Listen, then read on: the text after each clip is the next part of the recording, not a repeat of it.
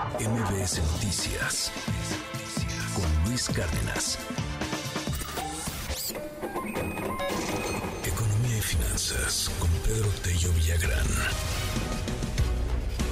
El empleo va para atrás. El Instituto Mexicano del Seguro Social informó que hubo una disminución de puestos de trabajo. Estos son los puestos de trabajo formales, eh, los que cada vez son más raros la mayor parte de gente empieza a, trabajar eh, pues de forma informal, que es muy triste, pero pues es la realidad, en lo que te den, como te den, la, la economía que va moviendo este país, por desgracia muchas veces es la economía informal sobre la formal. Pero bueno, mala noticia de cualquier forma que estemos teniendo pues una disminución en los puestos de trabajo, en la chamba. Querido Pedro, te mando un abrazote. ¿Cómo estás? Buen día. Luis, buenos días. Qué gusto saludarte a ti y también a quienes nos escuchan. En efecto, el mes de julio no fue un buen mes para el empleo en el sector formal de la actividad económica de nuestro país, pues según los datos que difundió el Seguro Social, en julio pasado se perdieron 2.168 puestos de trabajo, que en otras palabras significa, Luis Auditorio, que se contrajo el empleo, se disminuyó el empleo que tiene seguridad social en México, el empleo mejor pagado en el país, el de mejor calidad. ¿Por qué se presentó esta disminución en el mes de julio? Eh, que eh, por cierto fue un dato que sorprendió porque de los meses de enero a junio de este 2023, el empleo había venido registrando mes a mes un incremento respecto al mes inmediato anterior.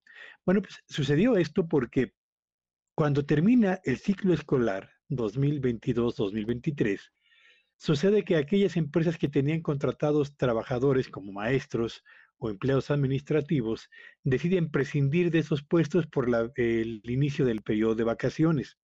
Esta situación que afecta no solamente a maestros, sino también le pega a actividades que están orbitando alrededor de las eh, actividades escolares cotidianas, provocó justamente que el número de empleos permanentes que tenía registrados el Seguro Social se redujera en el mes de julio en 11 mil plazas, Luis Auditorio.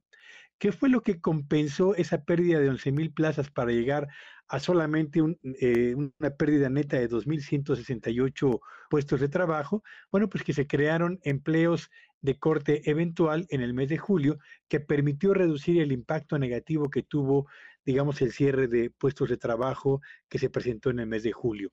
¿En qué actividades económicas se presentó la mayor contratación de empleos durante el mes que recién ha terminado? Bueno, pues de acuerdo con el IMSS, fueron justamente la industria de la construcción, el sector de transportes y comunicaciones y la actividad comercial las que reportaron los mayores aumentos en la generación de puestos de trabajo. Y a nivel de estados, destacan Baja California Sur, Quintana Roo y Tabasco, todos ellos con incrementos anuales en sus eh, niveles de empleo superiores al 8%.